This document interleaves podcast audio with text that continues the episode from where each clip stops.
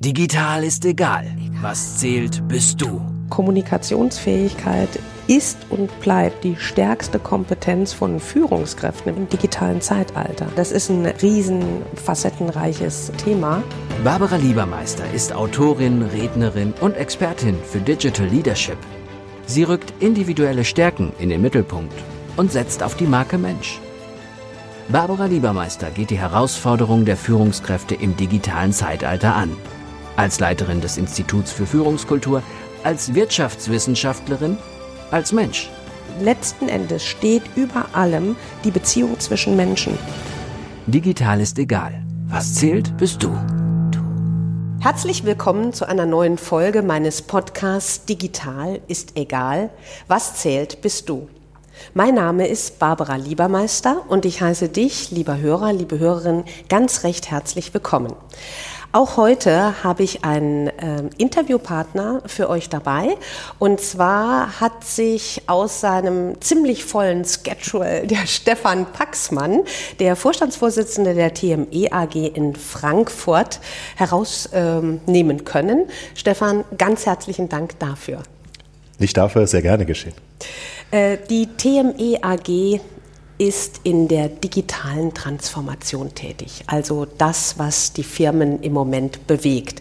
Und zwar äh, schwerpunktmäßig in den Bereichen Bank und Financial Service, im Retail-Bereich oder auch Handeln. Das heißt, allen Unternehmen letzten Endes, die sich digitale Transformation auf die Fahne geschrieben haben. Äh, ihr habt sehr große Expertise auch im Bankenbereich, so hatten wir uns damals kennengelernt, Stefan.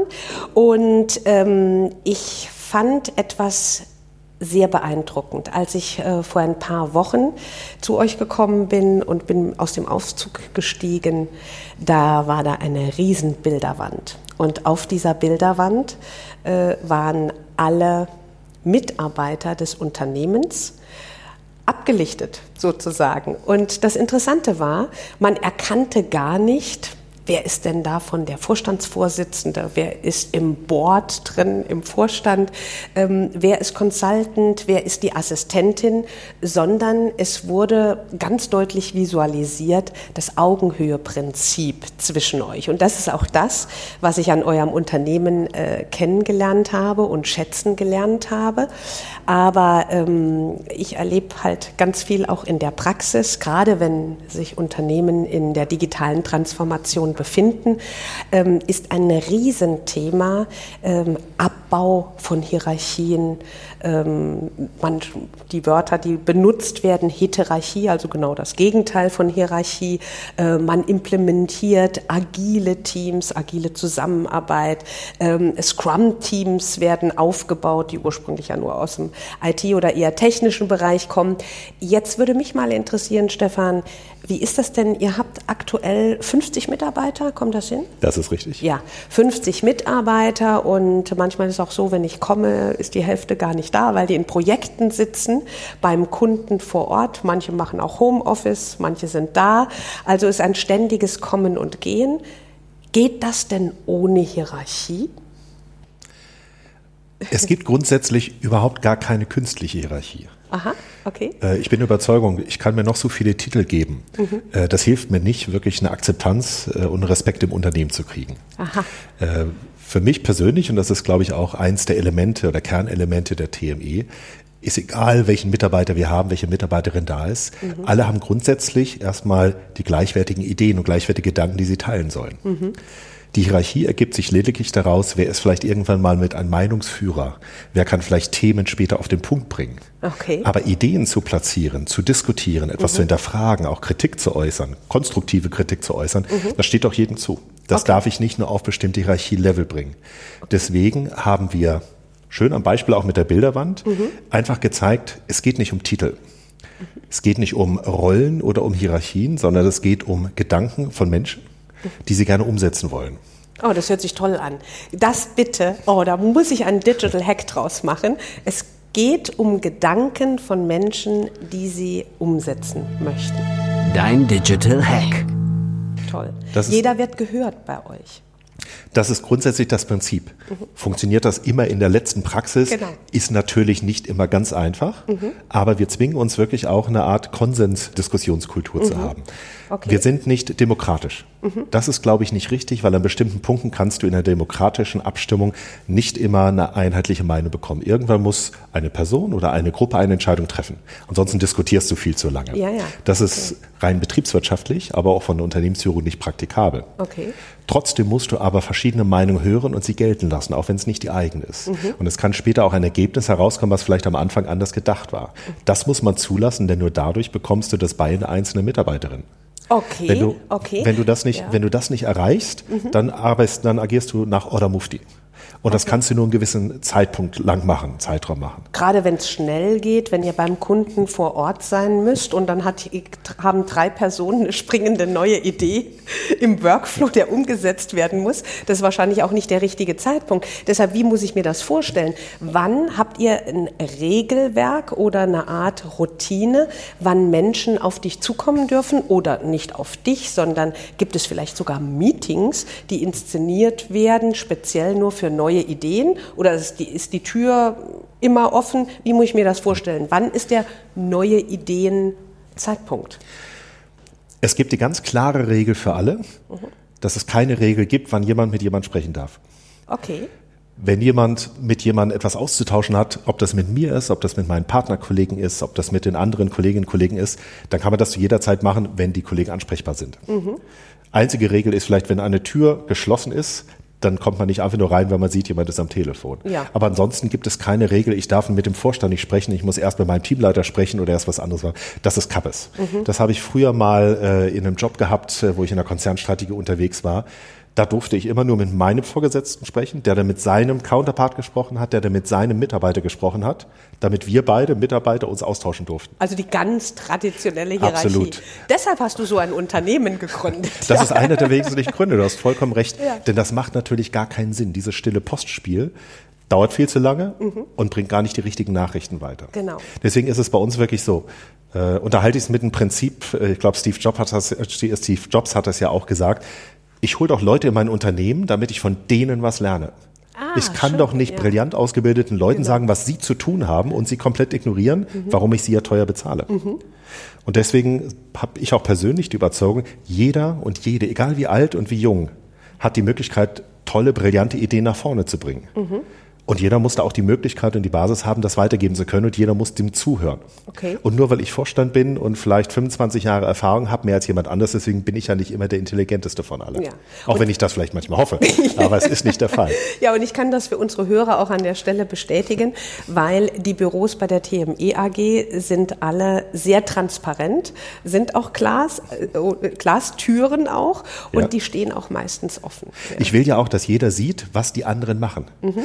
Ähm, eins der wesentlichen Prinzipien, die man ja gerne hat, und ich glaube, das kennt jeder, der in Unternehmen drin war, ist das Information Hiding. Mhm. Und zwar einfach aus dem Grund, weil Wissen natürlich meine persönliche Karriere nach vorne bringen kann. Je mehr ich weiß, desto, äh, desto schneller habe ich vielleicht eine Möglichkeit aufzusteigen. Ja. Wenn ich Wissen teile, je mehr Leute das gleiche wissen wie ich, ist zumindest die alte Denke, desto weniger wichtig werde ich. Ja, und, und das, das, ist ja ein großes Thema unserer Zeit. Ne? Ja. Knowledge, beziehungsweise jeder Einzelne kann gar nicht mehr das Wissen für sich alleine geparkt haben. Absolut. Ich bin ja auf Kooperation und auf Augenhöhe mit meinen Mitarbeitern angewiesen, weil wenn das nicht auf Augenhöhe funktioniert, dann kriege ich das Wissen von meinen Mitarbeitern ja auch gar nicht aus ihnen heraus. Die blocken ja, ja ab. Vollkommen ja. richtig. Mhm. Die Herausforderung, die sich bei dem Thema eigentlich mehr stellt, äh, gerade bei uns in der TME, ist mhm. gar nicht, dass wir das Wissen nicht teilen wollten. Ich glaube, es gibt nur ganz wenige, die aus, einem, äh, aus einer äh, Gewohnheit vielleicht daraus Themen manchmal nicht sofort mitteilen. Mhm. Aber meistens ist es eher das Thema, dass man vielleicht nicht die Zeit sofort dafür findet oder nicht dran denkt, Sachen auf den SharePoint zu stellen, über Teams zu kommunizieren, über diese Collaborative Platforms, die ja. wir nutzen, damit das für alle auch präsent ist. Und auf der anderen Seite schauen auch nicht alle auf diese Plattform drauf, um die Informationen zu erhalten. Mhm.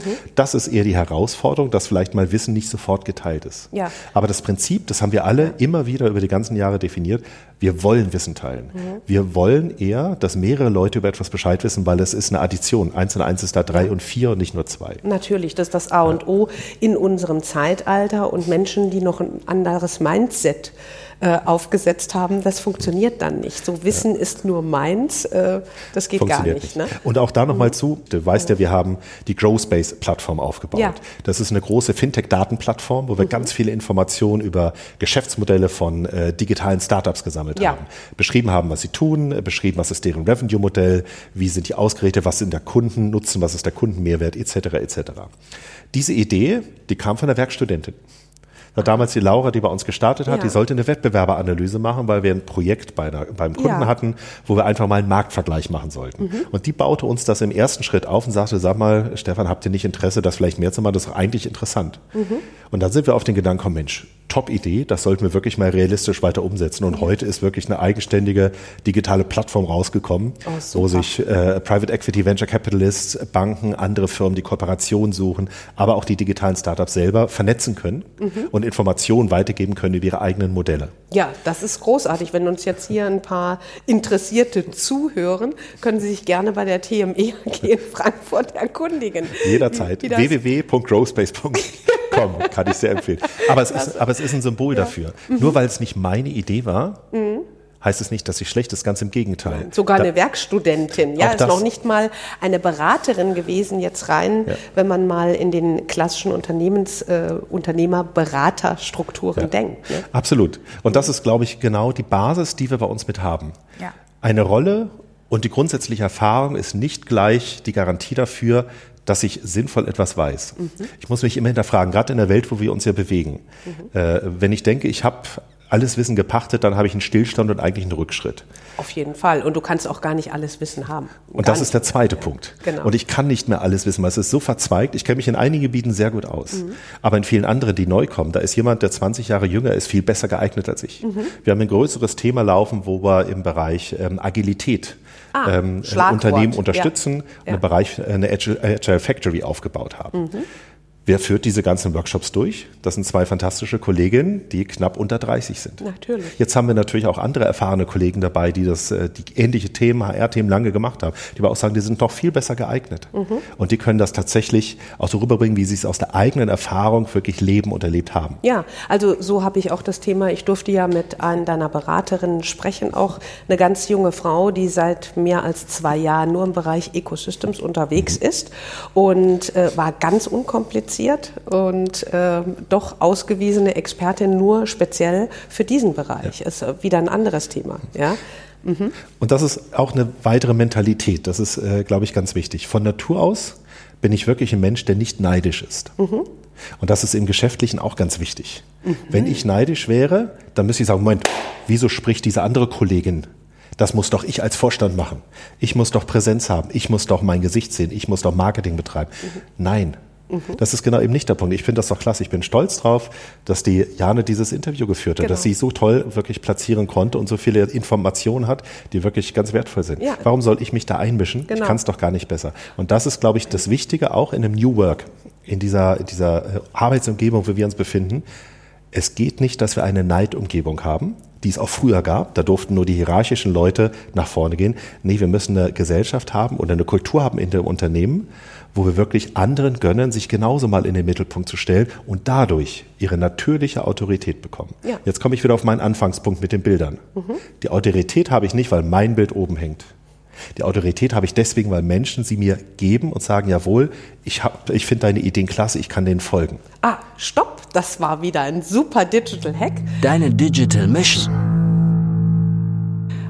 Also du sagst, die Autorität hast du deshalb, weil sie dir von anderen verliehen wird und nicht, weil sie im Organigramm steht. Wunderbar. Das ist ja. absolut richtig. Mhm. Und wir haben das schon oft erlebt, dass es andersrum auch nicht funktioniert. Mhm. Dass wir Rollen vergeben haben, aber dass diese Rollen nicht ausgefüllt worden sind und mhm. deswegen auch diese Akzeptanz, egal wie viele Titel davor stehen, äh, dass sie nicht funktionieren. Ja, großartig. Aber wo du das Thema mit Rolle gerade ansprichst, wir als Institut, wir forschen ja darum und es ist ja auch äh, ganz klar, es wird gelebt, schon noch zu wenig, aber dass man sagt, die klassische Führungskraft hat ausgedient, dass sie Führungskraft nur ist oder Chef oder Leiter oder Entscheider ihrer Position, sondern wegen ihrer Rolle. Und du hast das gerade angesprochen. Was ich jetzt festgestellt habe in der Zusammenarbeit mit anderen Unternehmen, da würde ich gerne deine Meinung mal zu anhören, jeder fordert mehr Eigenverantwortung. Und klar, wenn ich als Führungskraft auch mehr Verantwortung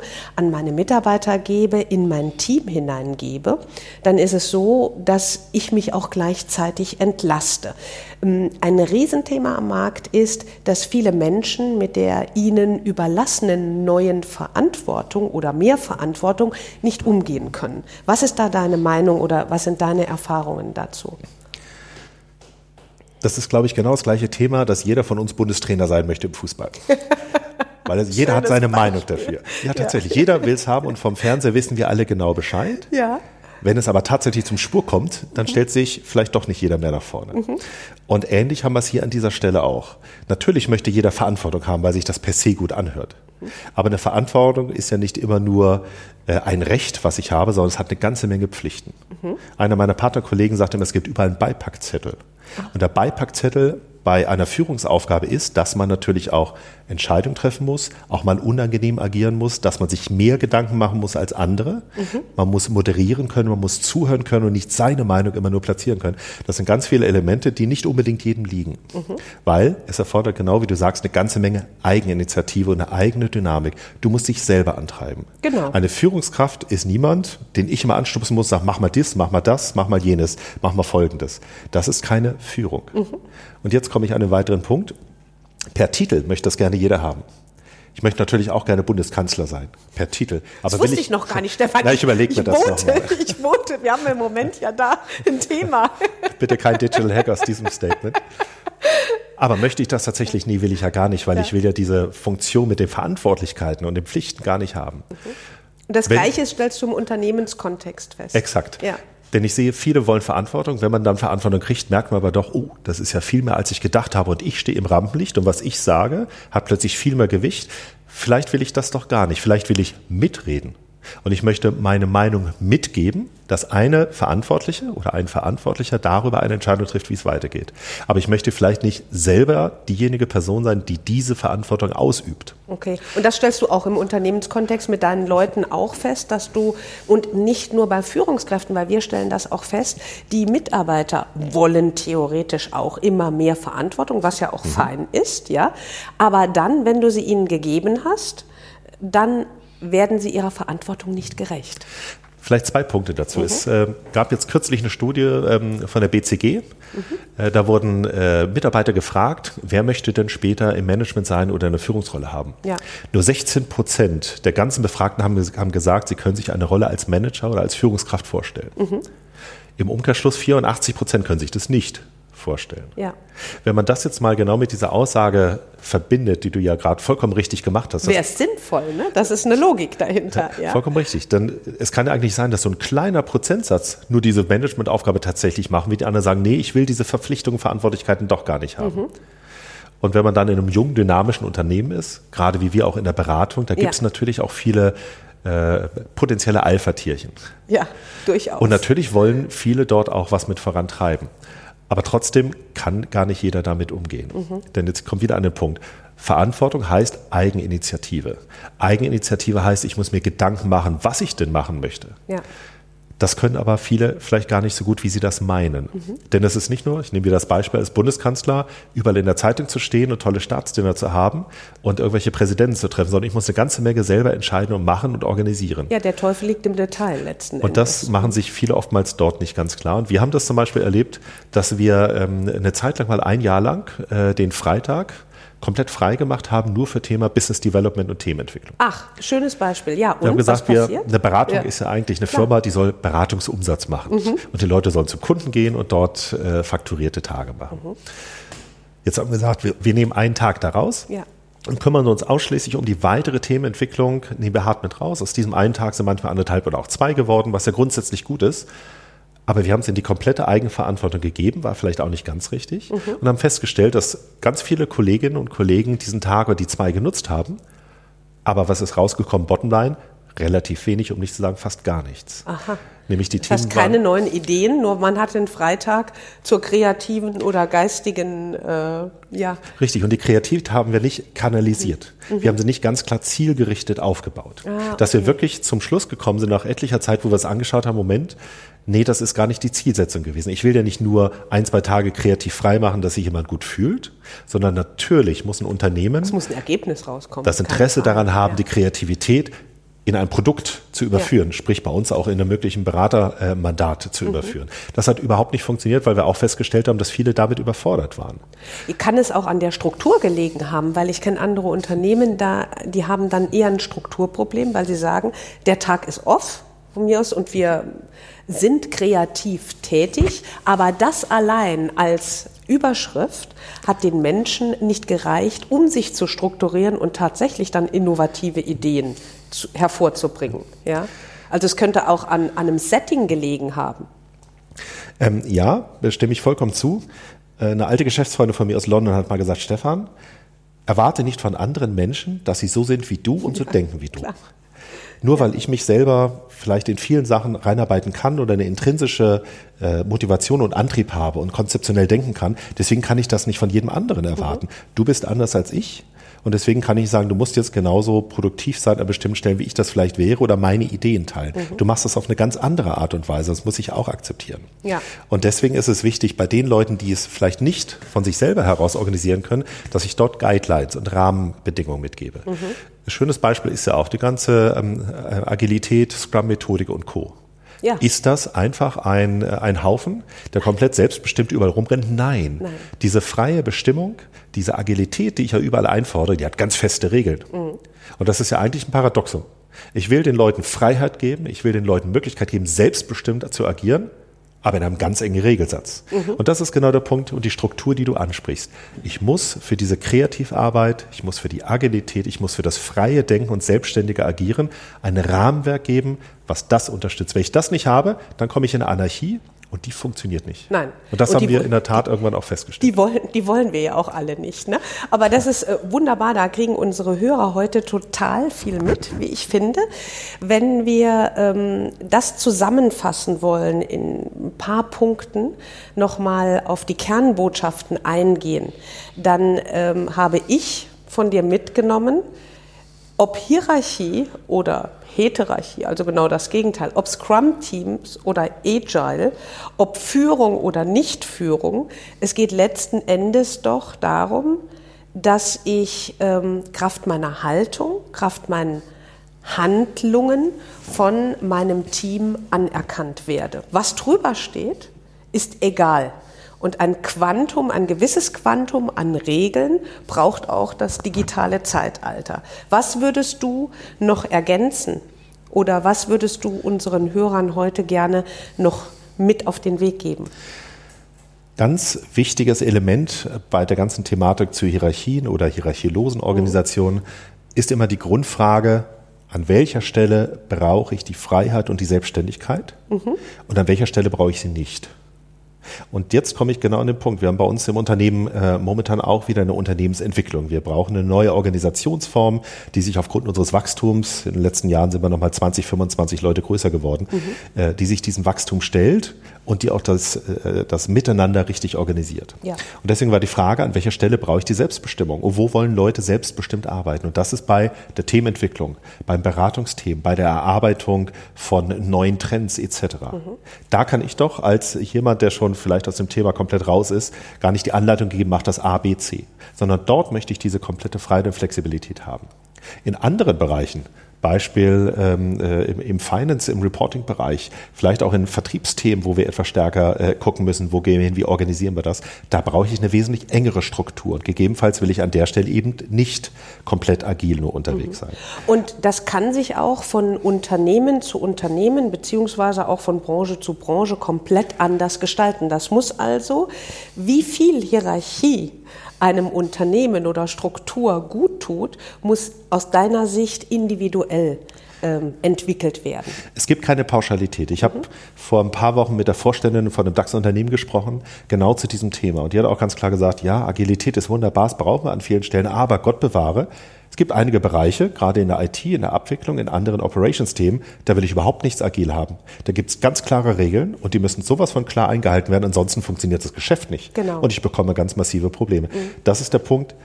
Agilität per se ist nicht gut. Ja, das Hier deckt sich auch mit unseren Erfahrungen. Absolut. Genau. Und auch mhm. Hierarchie ist per se nicht gut. Mhm. Und auch das typische Verhalten von vielen äh, Unternehmen, die vielleicht mal in eine Schräglage kommen, dass sie mehr Hierarchie, mehr Führung platzieren, klare Angaben geben, ist gar nicht immer das richtige Rezept, sondern mhm. vielleicht ist es genau an der Stelle wichtig, wenn es mir gerade nicht so gut geht, wenn es gerade ein bisschen wackelt, dass ich mehr Verantwortung auf mehrere Schultern verteile und denen Vertrauen schenke. Mhm. Weil nachher lebt das Unternehmen von den Mitarbeiterinnen und Mitarbeitern.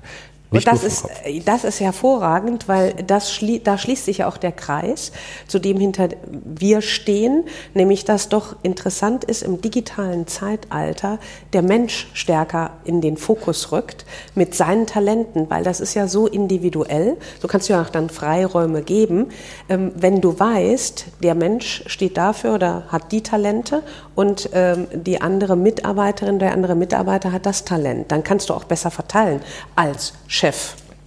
Vollkommen richtig. Mhm. Ja, dann sage ich an der Stelle ganz recht herzlichen Dank für so einen Fundus an Impulsen, lieber Stefan. Und vielleicht war es ja auch nicht das letzte Mal, wo wir miteinander gesprochen haben. Das sehr gerne. Ich habe ja gedacht, wir fangen jetzt erstmal an mit der Diskussion. Wunderbar. Aber vielen Dank wir für deine Zeit und dass ich mit teilnehmen durfte. Ja klar, wir wollen unsere Hörer nicht überstrapazieren. Ähm, euch allen wünschen wir ganz viel Erfolg in den nächsten Wochen, bis unser nächster Podcast erscheint. Für Anregungen ganz gerne eine E-Mail an b.liebermeister.ifidz.de. Herzlichen Dank. Digital ist egal. Was zählt, bist du. Barbara Liebermeister geht die Herausforderungen der Führungskräfte im digitalen Zeitalter an. Als Leiterin des Instituts für Führungskultur, als Wirtschaftswissenschaftlerin, als Mensch. Letzten Endes steht über allem die Beziehung zwischen Menschen. Digital ist egal, auch im Buchhandel und bei Amazon. Wenn du mehr wissen willst, www.barbara-liebermeister.com.